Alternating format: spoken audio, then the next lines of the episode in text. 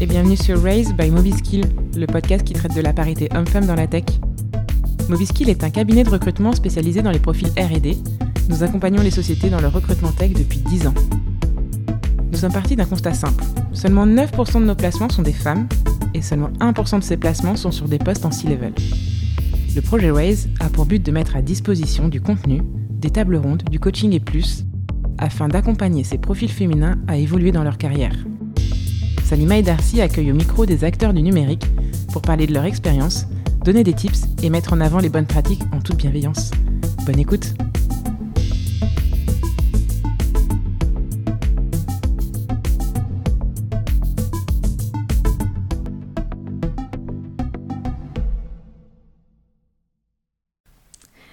Bonjour et bienvenue dans ce nouvel épisode de Raise. Nous recevons aujourd'hui Jérémy Krebs, CTO et cofondateur de Matera, Bienvenue Jérémy.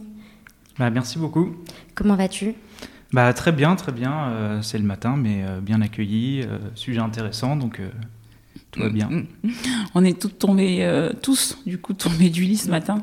C'est clair. mais c'est un plaisir de te recevoir. Bah, c'est parti alors. Concert de rock ou de rap?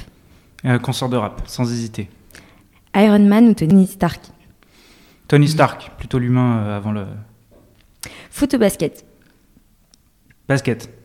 Management technique, manager coach. Manager coach. Télétravail ou vacances illimitées? Hmm. Il se dit alors attention à ce que je vais répondre parce que derrière non, non, même pas, mes collaborateurs vont me challenger sur la question. Je me suis jamais posé la question. Euh, bah, vacances illimitées plutôt alors pour voyager. Super. Diversité ou inclusion? Diversité. Bah écoute, super. Euh, Jérémy, on va parler de toi bien sûr et, de Matera. Mais d'abord, voilà, qui es-tu D'où viens-tu euh, Dis-nous tout sur toi. Euh, bah, je m'appelle Jérémy, du coup, j'ai 28 ans. Donc aujourd'hui, je suis CTO et cofondateur de Matera. c'est un peu, un peu cliché pour un CTO, je pense, ou pour un dev, mais c'est vrai que j'ai baigné dans, dans l'info depuis assez petit. Je pense que j'ai touché mon premier PC avant 3 ans ce qui, ce qui est assez rare, mais j'avais mon père qui était aussi dedans, donc ça a forcément aidé. Et euh, donc après, cursus un peu classique, euh, vu que je suis tombé dedans assez petit, j'ai fait une école d'ingé. Je savais assez tôt que j'aimais bien le web et que je voulais faire ça. Et puis après, j'ai eu des, des, un stage notamment dans une start-up qui m'a euh, un peu amené l'entrepreneuriat. Et puis j'ai monté une première boîte avant Matera qui a, qui a, qui a pas trop réussi pendant à peu près un an et demi. Et, euh, et après, j'ai rencontré euh, Raphaël et Victor, du coup, mes associés actuels, et sur lesquels, euh, avec eux, on est, on est parti du coup sur, sur cette aventure qui est Matera. D'accord. Donc, premier ordinateur à 3 ans? Ouais, quelque chose comme ça, ouais. Première ligne de code, tu nous avais dit à 9-10 ans? C'est ça, exactement. Ouais. Mais, enfin, moi, moi j'ai des enfants, du coup, j'en ai un de 2 et un de 8 ils sont ordi, ils sont tablettes, mais euh, je, les, je, les, vois mal, enfin, je les imagine mal en train de coder. Donc, comment, comment on arrive à ça? Qu'est-ce qui t'intéresse à, à, cet âge-là? Qu'est-ce que tu fais avec ton ordi? Euh, non, bah après, pour, pour être honnête, c'est sûr qu'avant euh, 8 ans, quand j'étais enfant, c'était plutôt des jeux ou des jeux éducatifs, euh, etc. Et j'avais toujours un peu cette curiosité de comprendre comment ça marchait. je comprenais pas ce que mon père faisait sur l'ordinateur. Euh, et, en fait, à 9-10 ans, c'est parce que c'est le moment où on commence à utiliser des calculatrices aussi euh, et où euh, on pouvait programmer dessus. Et donc, juste par curiosité, j'ai commencé à bidouiller là-dessus. Et donc, c'est là que j'ai fait mes premières lignes de code. Après, c'était pas non plus des trucs incroyables. J'ai dû faire un morpion, un snake sur calculatrice. Et après, les vraies premières lignes de code, on va dire que c'était plutôt vers 12-13 ans, du coup, le premier site web euh, sur des technos qui n'ont rien à voir avec ce qu'on fait aujourd'hui. En tout cas, la, manière de travailler avait rien à voir avec ce qu'on fait aujourd'hui. Mais c'est en tout cas l'initiation, on va dire, euh, à l'informatique. D'accord. Et alors, tu, euh, tu fais une école d'ingé. ok, tu as ce stage dans une start-up. Et enfin, tu, comment tu en viens à, enfin, à devenir entrepreneur en sachant que bon, il y a eu cette première boîte, peut-être tu peux nous en parler, et puis là, Matera, comme mm. pour, pourquoi ne pas aller travailler, euh, je ne sais pas, dans une grande boîte euh bah, Pour être honnête, en fait, c'est vraiment un hasard. C'est-à-dire que je ne fais pas partie des entrepreneurs qui se sont toujours dit euh, Moi, j'ai vraiment envie de monter un truc et je ne sais pas encore quoi, mais je vais faire des études dans l'entrepreneuriat et je vais, je vais me mettre dedans assez tôt et, et ensuite je verrai ce que je ferai. c'est plus une opportunité où, en fait, à la fin de mes études, donc après mon premier stage en start-up, il y a un ancien collègue du coup de, cette startup qui a commencé à monter une boîte, qui cherchait un CTO. je m'entendais super bien avec lui et j'ai beaucoup aimé l'idée. Et donc vu que ça s'était bien passé en fait dans la startup, c'est comme ça que l'opportunité est venue à moi de, monter cette boîte et donc clairement j'ai dit oui. Et donc ça, ça, a duré un an et demi. Après, du coup, au bout d'un an et demi, on ferme la boîte parce que ça marche pas autant qu'on l'espérait. Et euh, là encore, je me dis pas forcément, je vais me remettre euh, à mm. monter une boîte. Je me dis, j'aime bien le milieu des startups. Il y a une grande chance là que j'arrête, euh, enfin que je me remette dans une startup. Alors que avant de me lancer et de lancer ma première boîte, j'étais plutôt, je vais essayer d'apprendre peut-être auprès de Facebook ou Google ou, d'un nom un peu shiny comme ça qui va m'apprendre pas mal de choses. Là, je savais que les startups, j'avais vraiment aimé l'environnement et que j'avais encore, j'avais pas mal de, choses à apprendre dans des belles startups. Et finalement, bah, pendant l'été qui a suivi la fin de Telephoners, donc ma première boîte, j'ai rencontré pas mal d'entrepreneurs à des stades différents qui cherchaient un CTO. Mm. Euh, et, notamment, j'ai rencontré Raphaël et Victor, donc, qui m'ont présenté le, secteur euh, très sexy du, euh, du syndic de copropriété. Et bah, j'ai beaucoup accroché avec eux, beaucoup accroché avec la vision, l'idée, avec tout ce qu'on pouvait faire sur le marché. Donc c'est pour ça que, que, je suis retombé dedans. D'accord. Et alors, tu, en tires quoi de cette première expérience d'entrepreneur? Tu apprends quoi sur, sur toi? Déjà, je pense que ce qui est assez important, c'est qu'on apprend pas mal de choses déjà sur le côté technique. Enfin, en tant que CTO, en tout cas, c'est vrai que juste bidouiller ou euh, juste faire de l'informatique euh, en école, ça n'a rien à voir avec la pratique et avec ce qu'on fait euh, réellement. Et donc, on apprend vraiment à dérouler un projet. On commence à voir du coup des projets qui peuvent durer plusieurs, bah, du coup plus d'un an, et qui, qui, commencent à avoir des complexités qu'on n'envisage pas du tout en fait quand on est en école.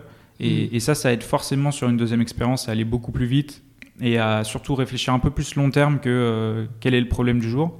Et après, sur le côté humain, forcément, on apprend pas mal. Euh, euh, bah, c'est le premier moment où on commence à avoir des responsabilités un peu humaines au sens où on se sent quand même responsable vis-à-vis des personnes qu'on recrute, de la vision qu'on leur partage, de la transparence qu'on doit avoir vis-à-vis d'eux sur bah, les résultats de la boîte, sur la stratégie, sur ce qu'on a envie de faire, sur les problèmes qu'on rencontre, etc.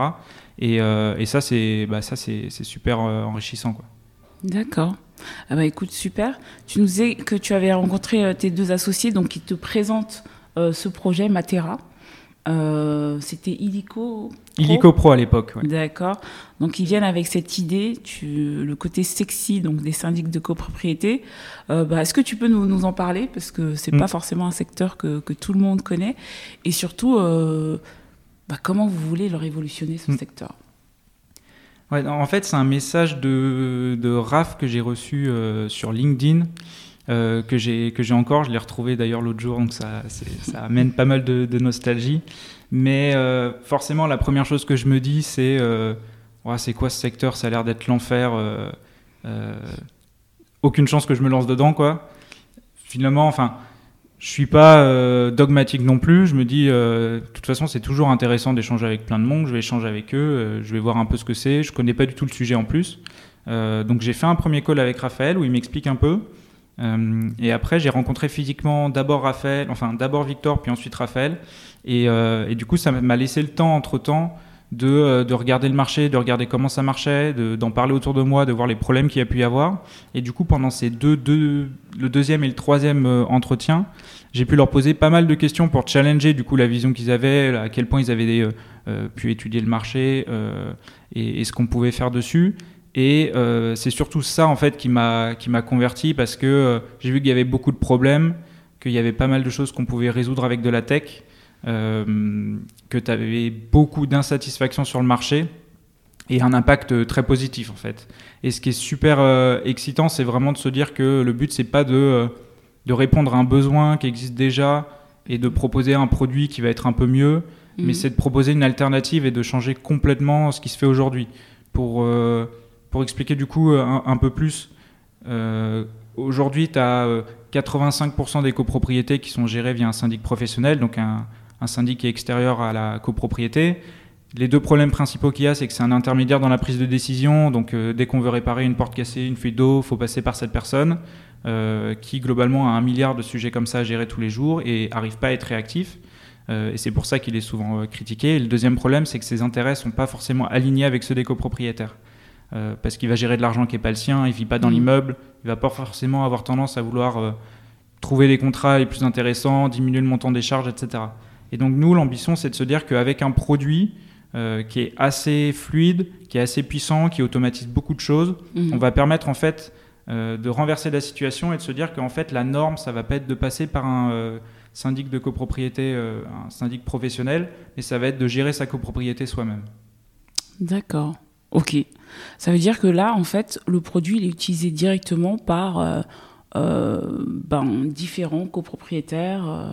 C'est ça, en fait, on intègre tout le monde sur la plateforme, donc il va y avoir globalement deux types d'utilisateurs. Il va y avoir les membres du conseil syndical qui généralement font l'intermédiaire entre ce syndic professionnel et le reste de l'immeuble et qui vont euh, bah, vraiment gérer la copropriété sur cette plateforme, que ce soit euh, au côté, euh, enfin, sur, sur un sujet de budget, sur la communication, sur la préparation d'une assemblée générale. Et après, les autres copropriétaires de l'immeuble qui vont y avoir accès, surtout pour avoir euh, accès déjà à des, un peu plus transparente à, à leurs données, à ce qu'ils doivent payer, à pourquoi ils doivent payer, au montant de leurs charges. Bien sûr, à euh, beaucoup de fonctionnalités de communication. Donc ça, c'est aussi quelque chose qui change beaucoup, mais dans une copropriété, de manière générale, on ne connaît pas forcément ses voisins. On ne sait pas si Mhm. la personne qu'on a creusée dans le couloir, c'est un voisin ou si c'est un locataire. Euh, Mhm. Là, on va avoir beaucoup d'échanges en fait sur l'application, ce qui va permettre du coup aux copropriétaires de se connaître et de préparer leur, euh, leur assemblée générale, leurs travaux, d'échanger, euh, et aussi via l'application mobile. D'accord. On reviendra un peu sur techniquement, du coup, euh, toi qui es CTO, qu'est-ce que, qu'est-ce que ça engage, euh, tout- toutes ces fonctionnalités.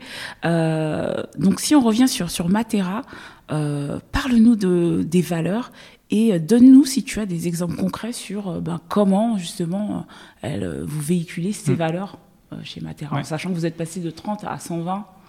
Donc, euh, il y a pas mal de choses, à mon avis, qui, euh, qui ont dû Ouais, bouger. C'est ça, on est bouge.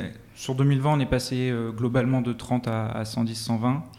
Euh, on n'aime pas trop mettre des noms sur nos valeurs chez Matera parce que à chaque fois qu'on essaye de faire l'exercice, on se rend compte que euh, des mots décrivent assez peu en fait euh, un environnement, euh, l'environnement que tu as. Si on devait mettre des mots et surtout ce qui est plus important, c'est les actions ou comment ça se transcrit derrière. Mm. Donc bien sûr, il y a la première valeur, ça serait plutôt la, la bienveillance. Euh, ça se traduit par la transparence qu'on peut avoir vis-à-vis de la stratégie de la boîte, des, des- des chiffres, de, euh, euh, des levées de fonds qu'on va faire, de la direction qu'on va prendre, de comment est-ce qu'on est en train de, voir comment on peut aller à l'international, des pays, des personnes qu'on rencontre, etc. Ça va passer bien sûr par donner de l'autonomie et des responsabilités et de la confiance en fait à toutes les équipes et à tout le monde euh, assez tôt. Ça va passer par euh, euh, par essayer d'avoir de avoir de l'équité avec tout le monde, notamment via une grille de salaire, ce genre de sujet. Donc il y a pas mal de sujets qui, qui font qu'on essaie d'avoir un environnement qui est le plus agréable. On va apporter de la flexibilité sur les horaires, sur le télétravail, etc. Et euh, la deuxième valeur, c'est en gros, on a, on a une certaine culture de la, une certaine exigence, une certaine culture de la performance plutôt saine, Mm. euh, parce que c'est bien sûr accouplé avec la bienveillance. Le but étant toujours que on a la chance d'avoir un, un produit qui plaît beaucoup, d'avoir une boîte qui marche bien, où on peut euh, avoir beaucoup d'impact et grandir vite. Et du coup, on essaie d'avoir une culture qui fait qu'on va avoir le plus d'impact possible, apporter la meilleure qualité et le, le plus de choses à nos clients. Et, et ça, ça se ressent bien. Du coup, c'est un peu ce, ce double côté dans la boîte entre euh, on s'entend super bien, on fait super gaffe au recrutement, à avoir des personnes qui fit complètement avec notre culture. Et Mm. même si on est 120, du coup, euh, ça, ça donne une ambiance qui est, qui est vraiment incroyable. Et euh, à côté, il y a aussi une ambiance assez sérieuse quand, quand on commence à travailler sur des sujets et pour faire avancer tout simplement la boîte le, le plus vite et le mieux possible. D'accord. Justement, ce passage de 30 à, à- à 120, euh, ça a changé quoi pour toi, Jérémy, l'homme?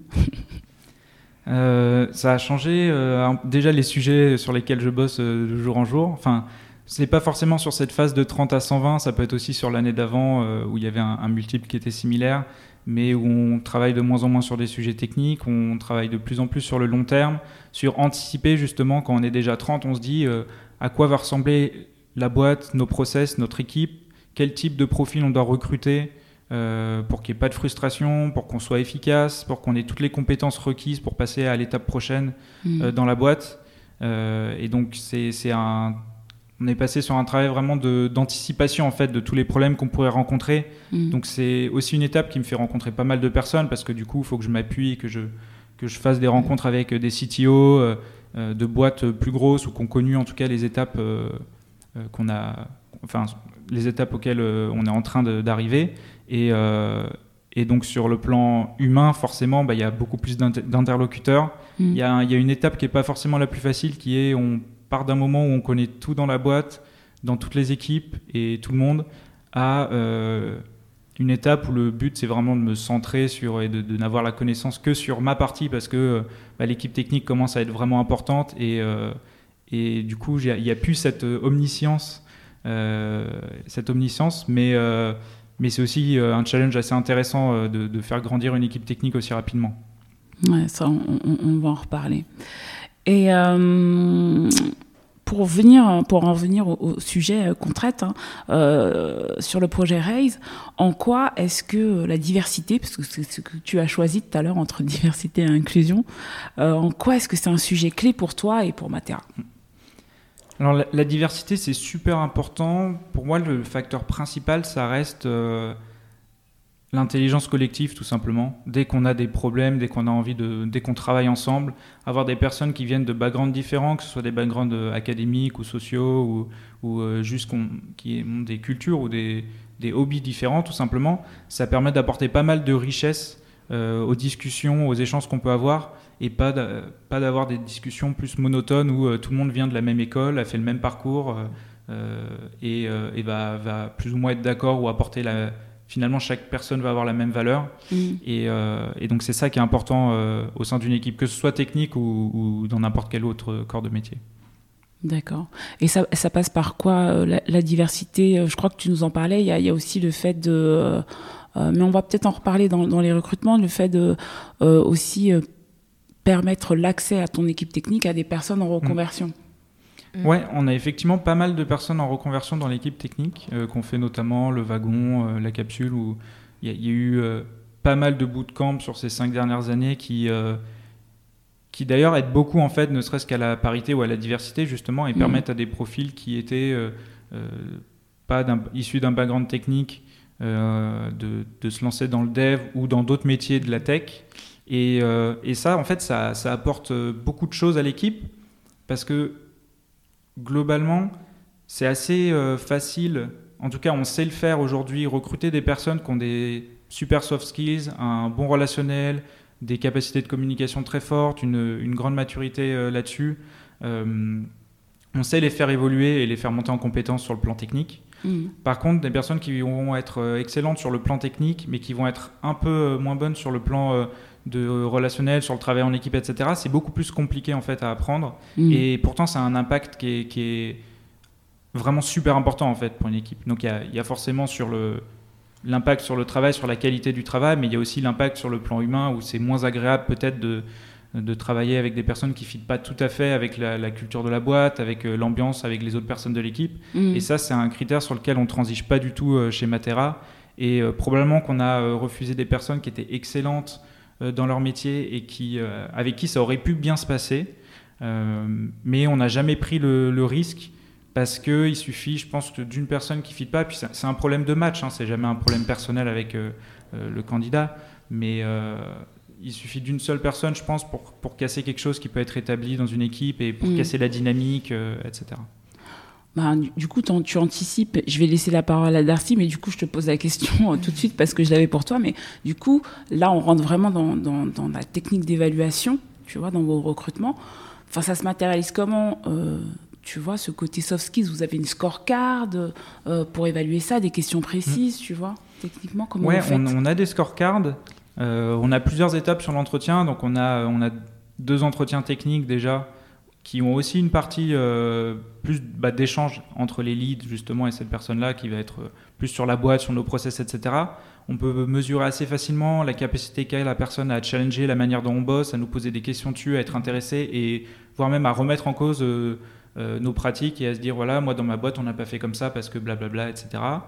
on a aussi un produit qui est assez complexe et le domaine de la copropriété c'est assez complexe, donc on peut mesurer aussi euh, assez bien sur les échanges, à quel point la personne va, va, nous répondre, va nous poser des questions, va être intéressée, va challenger mm. euh, la manière dont on travaille, euh, les problèmes qu'on rencontre et notamment que les équipes opérationnelles rencontrent.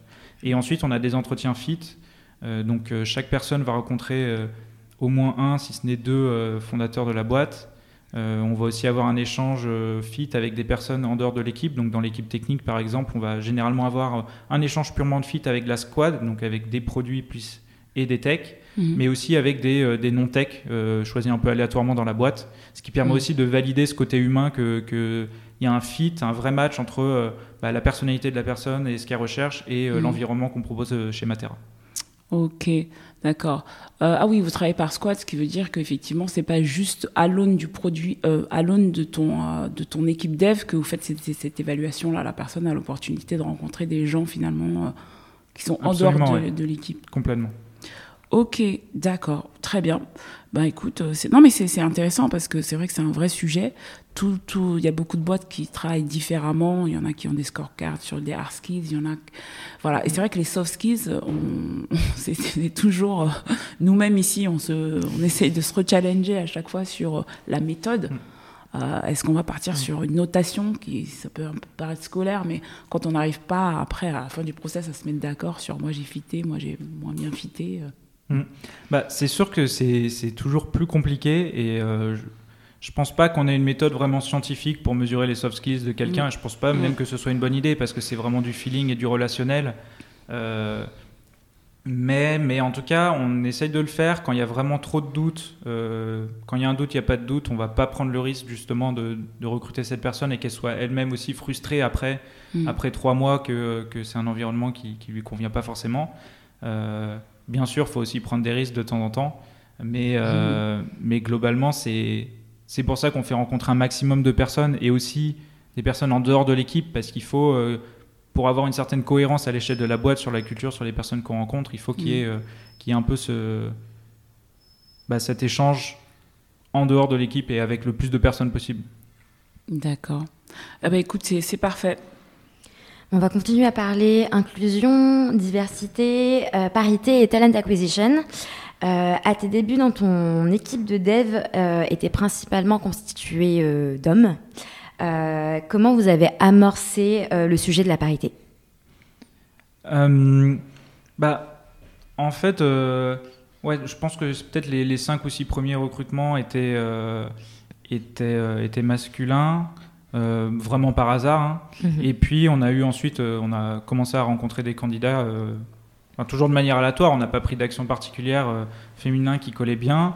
Et du coup, c'est là qu'on se, rendait compte que euh, c'était, euh, ça pouvait ne pas être évident en fait pour une femme de se dire je vais rejoindre un environnement qui est 100% masculin et je vais être la seule femme. Il se trouve que mhm. finalement, nous, le problème, c'est pas trop posé parce qu'on a recruté deux femmes d'un coup et donc c'était quand même une bonne chance là-dessus, je pense. Mais après, on était toujours, enfin, on n'avait pas un environnement qui était lourd, on n'avait pas un environnement qui allait pas coller. Euh, je pense. Mais c'est forcément des choses en tant que femme que tu. des appréhensions que tu peux avoir. Quoi. Et donc, euh, donc après, euh, la, la, question s'est pas trop posée. mais ce qui est sûr, c'est qu'on avait vraiment à cœur d'avoir un environnement bah, assez bienveillant du coup et, qui permette à, pas mal de, profils divers et variés, aux femmes, aux hommes, etc., de bah, d'être inclus et de se sentir bien. Ok, donc il y a une part de chance et euh, aujourd'hui euh, tu as 25% de femmes dans ton équipe, c'est bien ça? C'est à peu près ça, ouais. Ouais, et c'est quoi votre secret? Parce que c'est pas tout le monde qui a, qui a ça, surtout dans les équipes techniques. Ouais, bah, je pense que. Euh, je pense qu'il y a un caractère, alors je ne sais pas à quel point c'est vrai, mais on a une mission qui est quand même assez éthique, assez sociale. Il y a peut-être déjà plus de femmes qui sont intéressées par ce genre de mission que par exemple mmh. par la finance ou, ou par euh, la pub, le secteur de la pub par exemple. Mhm. Euh, après, on essaye, la, seule marge de manœuvre qu'on peut avoir, je dirais, enfin en tout cas qui est la seule que je m'autorise à prendre, c'est euh, quand on fait du recrutement actif, donc aller chercher des profils, d'essayer de recruter, d'avoir un peu plus de femmes qui vont rentrer du coup dans notre process de recrutement. Mhm. Dans tous les cas, on va recruter bah, aux compétences, que ce soit compétences techniques, compétences humaines. et du coup, si on veut un peu avoir une action pour la parité, et puis euh, que ça devienne plus euh, renverser un peu la tendance, je n'ai pas les chiffres en tête, je ne sais pas combien il y a de femmes par rapport à des hommes dans la tech ou en dev, mais c'est vrai que c'est assez faible. Mhm. et, du coup, pour contrebalancer ça, le seul moyen que je vois, c'est d'essayer d'avoir euh, plus de, femmes qui rentrent dans notre process. Et puis après, s'il y a plus de femmes, il n'y a pas de raison qu'il y en ait moins qui soient recrutées à la fin. Et qu'est-ce que vous avez mis en place justement pour qu'il y ait plus de femmes qui rentrent dans ces process? Ah, Aujourd'hui, c'est principalement sur le recrutement actif, c'est principalement moi qui fais de la de la chasse, de la chasse sur LinkedIn. Et mmh. donc, euh, je vais essayer de, de, de, faire entrer en pourcentage, on va dire, plus de femmes que d'hommes dans mon process. Donc, peut-être avoir des, des, périodes. Si à un moment, j'ai eu beaucoup d'hommes qui sont rentrés euh, euh, dans, dans, nos process, essayer de recruter, enfin, de faire rentrer plus de femmes. Et du coup, aussi, les femmes ont souvent beaucoup de femmes aussi dans leur entourage. Donc, du coup, ça aide quand on commence à voir des femmes dev sur, sur LinkedIn, donc pour en trouver d'autres, etc. Quoi. Ok. Est-ce que vous avez fait peut-être un travail sur euh, vos annonces, euh, euh, ce genre de travail de fond hmm. parce que nous, justement, on avait une CTO qui nous en parlait et qui nous disait que au lieu de mettre développeurs partout, elle mettait développeurs, développeuses. Et elle s'était rendue compte que quand elle voyait que développeurs, maintenant, elle avait l'impression que, que l'annonce ne lui parlait pas, que ce n'était pas pour elle. Et que donc, du coup, elle avait vraiment mis de l'écriture inclusive un peu partout mm. dans toutes ces annonces. Euh, bah, je pense que la communication externe joue pour beaucoup, effectivement, euh, là-dessus. Euh, donc, nous, dans une annonce, on a plutôt développeur HF. Mais par contre, ce qu'on essaie de faire, c'est sur notre page Welcome to the Jungle, on va interviewer des femmes de Matera qui vont pour, la, pour les vidéos. Mhm. On va essayer de présenter des photos où il n'y a pas que des hommes blancs, etc. parce que c'est bah, euh, c'est des choses qui, sont, qui semblent assez simples, assez évidentes, mais c'est vraiment des blocages que peuvent avoir euh, certaines personnes à postuler, euh, mhm. que ce soit des femmes ou des minorités. Mhm. Et, et, je pense que c'est un peu, enfin c'est obligatoire et c'est un peu notre devoir de montrer justement un écosystème startup qui n'est pas juste l'homme blanc qui a fait une école de commerce, mais un environnement qui est avec beaucoup de diversité. Quoi. Donc on essaye de, prendre des actions là-dessus, on essaye de donner la parole du coup euh, aux femmes. Euh, et aussi, bien sûr, que les. Mais ça, c'est plutôt naturel que les femmes participent aussi en fait au process de recrutement et pas que les hommes. Pour, pour finir un, peu sur ce sujet-là, à part justement les difficultés de, sourcing, est-ce que euh, ben, il y a d'autres difficultés que vous avez pu rencontrer dès lors que vous aviez le cap de recruter plus de femmes ou en tout cas de rééquilibrer la balance? De manière globale, pas forcément, ou en tout cas, les problèmes, on les a pas euh, identifiés ou rencontrés, mais il y a probablement des problèmes, euh, enfin des, sujets un peu inconscients qui font qu'il euh, y a moins de, femmes dans nos process. Mais par contre, plus sur des postes de management, par exemple, mmh. c'est aussi un sujet assez important, en fait, que ce soit au niveau du management technique ou dans les équipes, ou au niveau du, du top management de la boîte, on va dire. Euh, c'est assez important d'avoir aussi un peu la, de, la parité et de ne pas avoir que des hommes. Et euh, c'est peut-être plus difficile à, à régler parce qu'il y a encore une inégalité plus forte, euh, je dirais, sur, sur, ces postes-là. Il y a assez peu, enfin on a rencontré, moi j'ai rencontré assez peu de, de, femmes qui étaient lead dans, dans, les process. Mm. il y en a peut-être encore moins que, que de femmes dans la tech. Euh, en pourcentage. Mm. Mais, euh, et, du coup, c'est assez compliqué de, contrebalancer ça encore plus parce que du coup, au bout d'un moment, la méthode de euh, essayer de chasser un peu plus de, femmes ne marche pas, soit parce que c'est soit parce qu'il y a trop peu de profils et donc de toute façon c'est pas viable, mm. soit parce que vu qu'il y a peu de profils, ça sera aussi de la discrimination positive de pas considérer assez d'hommes. C'est un sujet qui est assez délicat. Ok. Des choses sur lesquelles vous souhaitez progresser chez, chez Matera encore sur, sur ces sujets-là bien que vous soyez euh, pas mal avancé? Euh, Le sujet principal, ce serait euh, de se rapprocher de la parité, du coup, plutôt sur le top management. Donc là, aujourd'hui, il y a, il y a deux, deux femmes pour, pour 6-7 hommes, je dirais. Mhm. Et.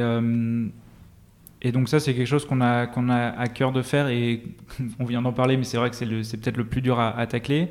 Mhm. Et après, je pense qu'on a encore pas mal à s'améliorer sur la communication externe, justement pour mettre en avant euh, l'environnement, l'inclusion, la diversité euh, euh, qu'on peut avoir dans la boîte.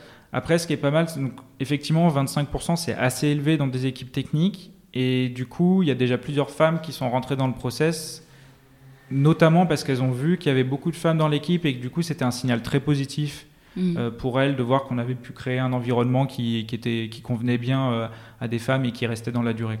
D'accord. Vous avez des parents déjà?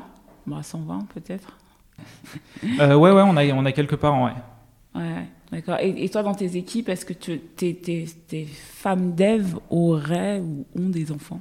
Euh, Pas dans mes équipes, non. Pas dans mes équipes. Euh, j'ai euh, un papa dans, dans mes équipes, mhm.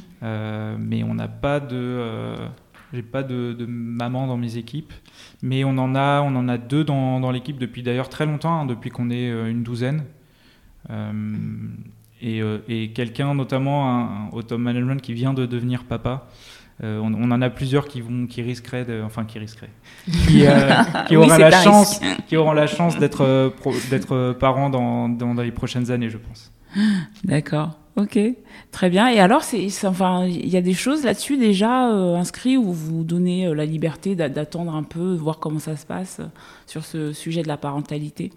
Bah, on avait signé le, le Parental Act juste avant qu'il devienne inutile, du coup. Enfin, justement qu'il ait fonctionné, qu'il ait réussi. Mmh. Euh, mais en fait, je pense que ce qui est le plus important, euh, c'est surtout d'accorder de la flexibilité, de la confiance sur les horaires, par exemple. Donc mmh. c'est quelque chose qu'on a déjà depuis très longtemps dans la boîte sur euh, le fait que il n'y a pas d'horaire fixe, que personne va juger personne si quelqu'un part à 16h, etc., pour récupérer ses enfants, etc. Et, ça, je pense que c'est peut-être le point le plus important dans, dans l'environnement qu'on peut apporter aux parents. après, ça a toujours été un peu un, un non-sujet un non-problème, c'est-à-dire euh, au sens où euh, on ne voit pas en quoi ça, ça poserait problème, tout simplement que quelqu'un soit parent ou veuille devenir parent, les deux doivent être conciliables et, mhm. et, on fait tout pour que ce soit conciliable. Alors, on va passer au sujet de l'ascension dans la carrière des femmes. Et c'est aussi important d'avoir l'avis d'un homme sur la question. Donc selon toi, quelles sont les craintes ou les frustrations que les profils tech euh, féminins seraient susceptibles de rencontrer durant euh, leur carrière? Je pense qu'il y, a un manque de confiance en soi euh, qui vient peut-être de justement des, problèmes qui peut y avoir de, parité, etc., de, sexisme dans, certaines boîtes. Et, en fait, le, problème de confiance en soi fait que peut-être les femmes s'affirment un peu moins, euh, vont moins porter leur voix, euh, je sais pas, dans des réunions par exemple, ou sur certains sujets, ou pas montrer leur désaccord quand elles sont en désaccord avec euh, bah, leur manager ou quelqu'un de leur équipe. Mmh. Et, et sur le, management, s'affirmer, c'est quand même quelque chose qui est, qui est assez important, je pense, et qui fait que le fait que les, femmes se refusent ça, ça doit être une, grosse source justement, enfin une source importante, je pense, du, du problème qu'il y a, qu'il y ait peut-être moins de, de managers femmes. Et en fait, la chose qu'on peut faire là-dessus, c'est avoir, déjà des, managers bienveillants qui vont vraiment tirer le, meilleur de leur équipe et qui vont faire des one-one réguliers avec tout le monde euh, et, expliquer à tout le monde, du coup, peut-être les points sur lesquels euh, ces personnes peuvent progresser. Et donc, peut-être que pour les femmes, ça sera un peu plus de s'affirmer un peu plus, de ne pas hésiter à, à communiquer, à exprimer leurs désaccords, etc. Euh, peut-être que pour d'autres personnes, ça sera d'être plus rigoureux, de communiquer un peu plus, etc. Mais, mais pour moi, c'est pas mal la responsabilité du management de faire en sorte qu'il y ait, euh, euh, qu'il y ait en fait la même courbe de progression pour tout le monde et que tout le monde se soit donné les moyens de, bah, de progresser dans le bon sens pour aller là où ils veulent. C'est-à-dire qu'il y a, forcément il y a beaucoup de devs qui ne veulent pas être managers et c'est pas du tout un problème mais qui veulent continuer à contribuer techniquement. Il y a des personnes qui ont envie de faire les deux il y a des boîtes où c'est pas possible parce qu'à partir du moment où on fait du management, ça prend une grosse partie de notre énergie et, euh, et ça cause pas mal de frustration d'ailleurs chez des, chez des devs qui sont devenus managers. Mm. Et euh, nous, on essaie d'avoir un environnement justement qui permette à chacun de trouver un équilibre entre les tâches de management, de participation à euh, du mentoring ou de participation justement sur le produit, à de l'opérationnel tout simplement. Mm. Et ça, c'est assez important à mon avis de garder ça. Et donc le but, sur l'ascension des, profils euh, féminins, c'est déjà de comprendre où est-ce qu'elles ont envie d'être dans l'idéal, dans, deux, dans un an, dans deux ans, dans trois ans. Et si elles ont envie de faire du management, du coup, bah, de les coacher tout simplement, de leur mhm. expliquer, voilà les compétences que tu as besoin de travailler pour pouvoir euh, être manager. Et ensuite, après, de proposer des, parcours qui sont assez euh, graduels et de pas de pas mettre quelqu'un sur un poste de management à gérer huit personnes d'un coup alors que euh, cette personne n'est pas forcément encore à l'aise, mais par contre de peut-être commencer à la faire manager une personne, puis deux, puis trois, de voir comment ça se passe euh, pour que ce soit aussi plus accessible et que ça fasse moins peur. D'accord. Ok. Et, selon toi, euh, quelles sont les origines de ces facteurs de ralentissement? Quelles sont les origines de ces frustrations, de ces peurs qu'ont les femmes? C'est tout le problème de société qu'il y a depuis un paquet de temps et qui, je pense, va quand même un peu dans le bon sens. Euh, pour avoir échangé avec plusieurs euh, femmes de mon environnement professionnel, elles ont eu la chance de ne pas euh, rencontrer dans, trop travailler dans des environnements toxiques. Et donc, mhm. du coup, ça vient pas forcément d'une. Contrairement à ce qu'on pourrait penser, ça vient pas forcément d'une. De, de quelque chose de concret qui s'est passé et mhm. qui, a, qui a été vécu par la femme et qui va du coup la bloquer ensuite. C'est plutôt quelque chose d'un peu inconscient ou qui vient de, de tôt, de l'éducation qu'il y a, de peut-être euh, c'est vraiment aussi la place de la femme dans la culture, euh, de, euh, du male gaze dans les, sur les, le cinéma, sur ce, de ce genre de sujet. Donc c'est assez inconscient, c'est un problème qui date d'il y a longtemps et qu'il faut améliorer au fur et à mesure. C'est pas quelque chose qu'on peut résoudre en claquant des doigts. Mhm. Mhm. Et, et, de l'éducation aussi, bien sûr, qu'on peut avoir. Ok. Ben justement, si comment comment bah, tu l'as un peu touché du doigt tout à l'heure en disant que voilà euh, l'idée, effectivement, c'est l'accompagnement. Euh, toi, tu crois que tu as, des, tu as euh, une ou plusieurs leads dans ton équipe qui sont des femmes? J'ai une lead dans mes équipes, ouais. D'accord, ok. Et justement, pour comment, comment, comment les aider à surmonter ce côté? Donc, tu nous as parlé du feedback aussi, mais comment toi, en tant que CTO, voilà, tu, tu pourrais leur apporter de, de l'aide pour justement surmonter euh, ben, ces craintes, ces peurs, ce, manque de confiance qui est un peu inconscient? La, première chose, ça reprend un peu ce que je disais tout à l'heure, mais la première chose, c'est de vraiment comprendre ce qu'elles ont envie de faire. Donc, à partir du moment où une femme va, une femme va avoir plus facilement euh, tendance à dire euh, oui, ça me plairait de, faire du management, plutôt que juste se donner les moyens toute seule de le faire. Donc, à partir du moment où on a pu euh, comprendre que euh, une femme avait envie de faire du management, de progresser sur ces choses-là, mm. il faut euh, tout simplement la pousser justement, la, la, tirer vers le haut. Donc c'est assez important sur le leadership. Ça marche pas dans tous les modèles organisationnels. Enfin, tous les modèles de management aujourd'hui permettent pas aux équipes de faire ça.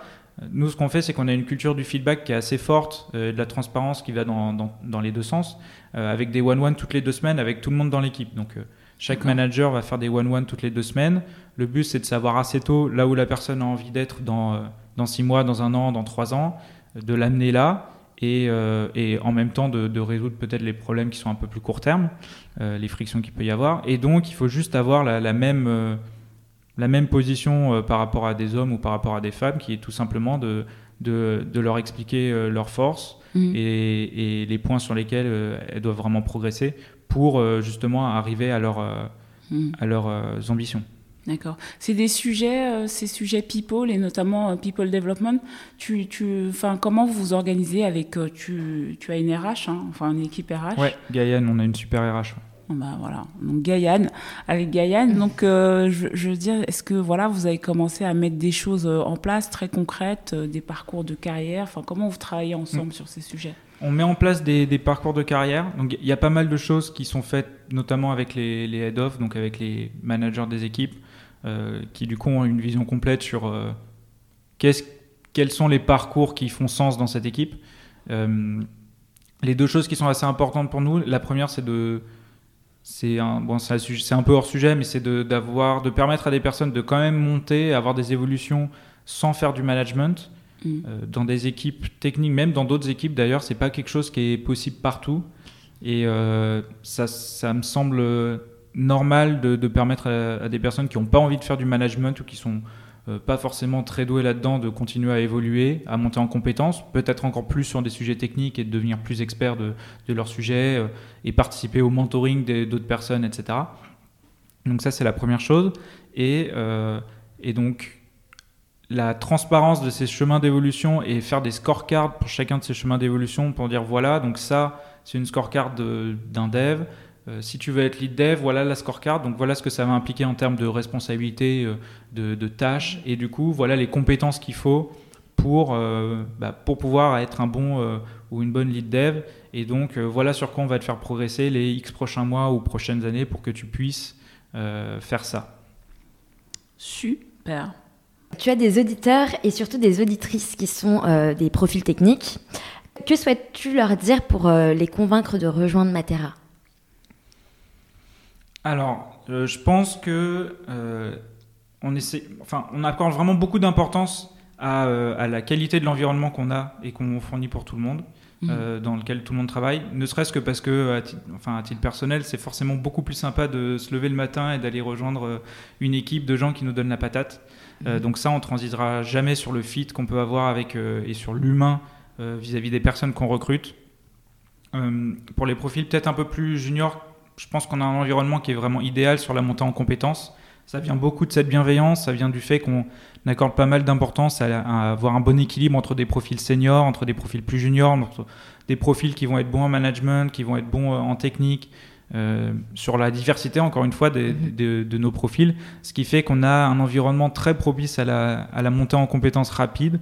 Et c'est aussi pour ça qu'on a pu recruter beaucoup de personnes qui viennent de bootcamp, qui euh, ont très peu d'expérience dans la, dans la tech, et, euh, et faire en sorte qu'après quelques mois déjà, ils puissent être très, autono- très autonomes dans leurs équipes et, et contribuer de manière forte à notre produit.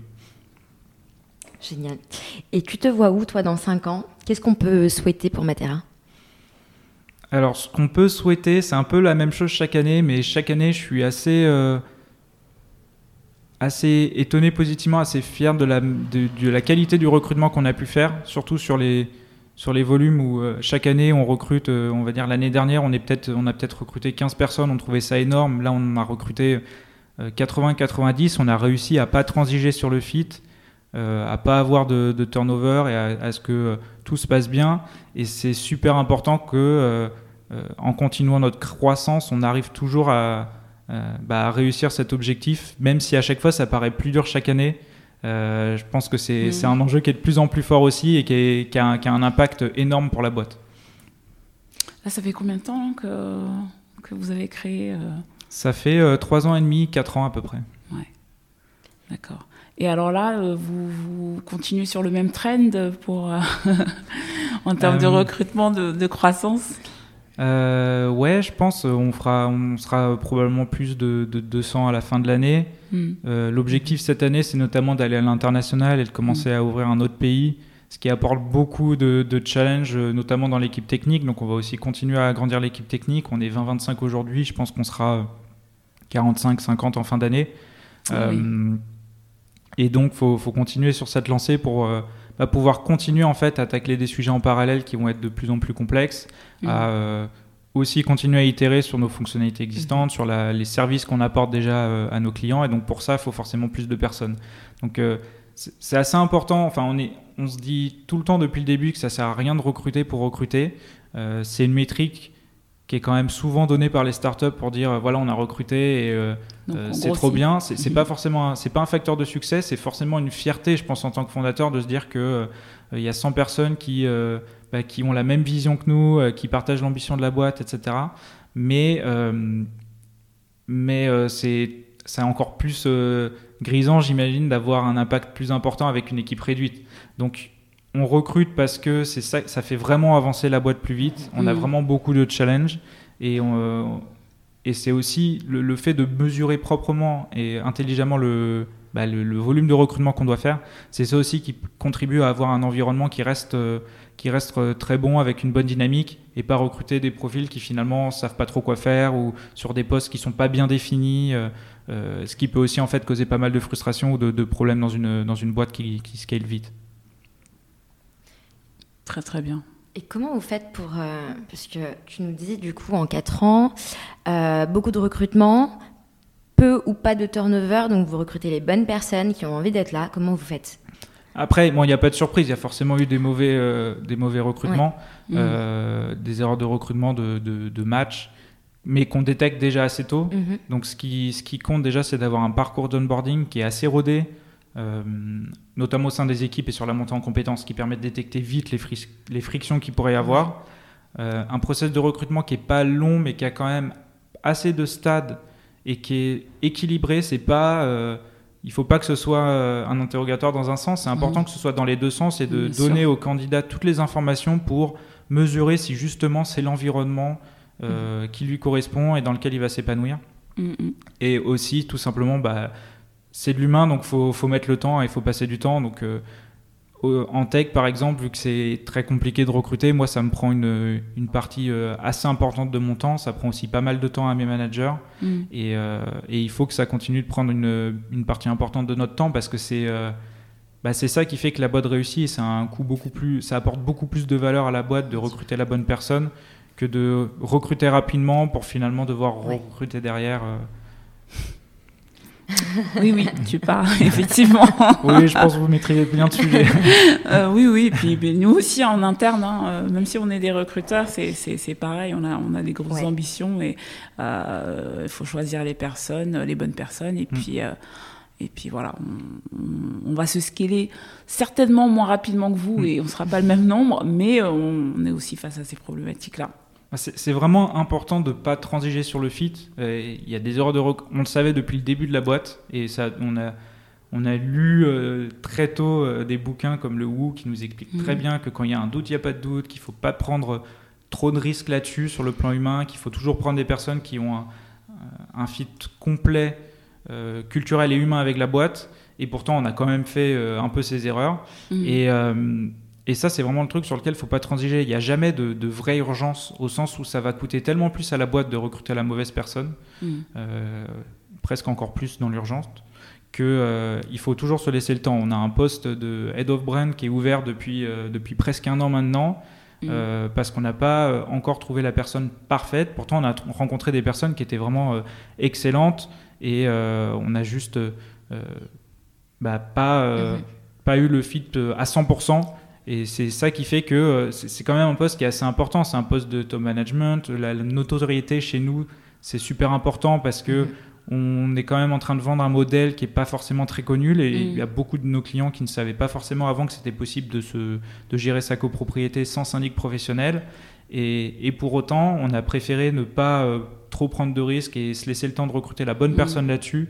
Euh, même si derrière, bah, ça nous prend du temps, ça prend du temps à des personnes de, gérer cette partie-là et euh, on avance moins vite que si on avait recruté euh, il y a un an cette personne.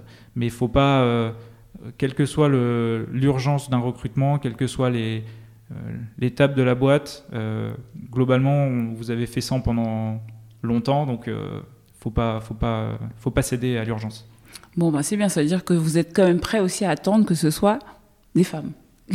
Exactement. non, parce qu'on a reçu des invités qui, voilà, qui, qui, qui, qui, en tout cas étaient vraiment conscients de ça et se disaient, bon, on est prêt à attendre, on favorisera pas forcément un homme, mais si effectivement, voilà, sur ce poste-là, on peut avoir une femme, on, se donnera le, temps, voilà, le temps d'en rencontrer euh, autant que possible. Et euh, si c'est un homme qui a le poste, ce sera un homme, mais euh, voilà. Mm. Ok, ben c'est super. Écoute, on arrive bientôt euh, à la fin de, cette rencontre, Jérémy. Euh, dis-nous ce matin en te levant, qu'est-ce que tu appréhendais le plus en venant enregistrer ce, podcast Et euh, finalement, et alors, maintenant que c'est fait? Qu'est-ce que j'appréhendais le plus? Bah, En fait, c'est un sujet qui est assez important pour moi. mais pour autant, j'ai pas une connaissance incroyable dessus. je connais pas toutes les statistiques. Euh, je suis un homme, donc forcément, j'ai pas rencontré, je me sens pas forcément très légitime non plus euh, pour expliquer en fait les problèmes que peuvent rencontrer des femmes, parce que moi, je n'ai pas expérimenté ces problèmes. Euh, j'ai parlé avec des proches, mais, mais j'ai pas mal de proches qui n'ont pas non plus ces problèmes-là. donc, c'est plus le syndrome de l'imposteur, on va dire, ou le fait de ne pas apporter grand-chose à la discussion qui, qui me faisait peur ce matin quand je me suis levé. Et alors? et euh, finalement, bah, en tout cas, l'échange était super intéressant dans tous les cas. Donc moi, ce qui est sûr, c'est que je, je repars pas euh, bredouille. Quoi. J'aurai aussi appris des choses euh, via notre échange, et j'espère que les auditeurs et les auditrices auront aussi appris quelque chose ou auront envie de, de, de casser des barrières, peut-être s'ils ont des barrières psychologiques à bah, à se lancer dans la tech en étant une femme ou à devenir manager en étant une femme, etc.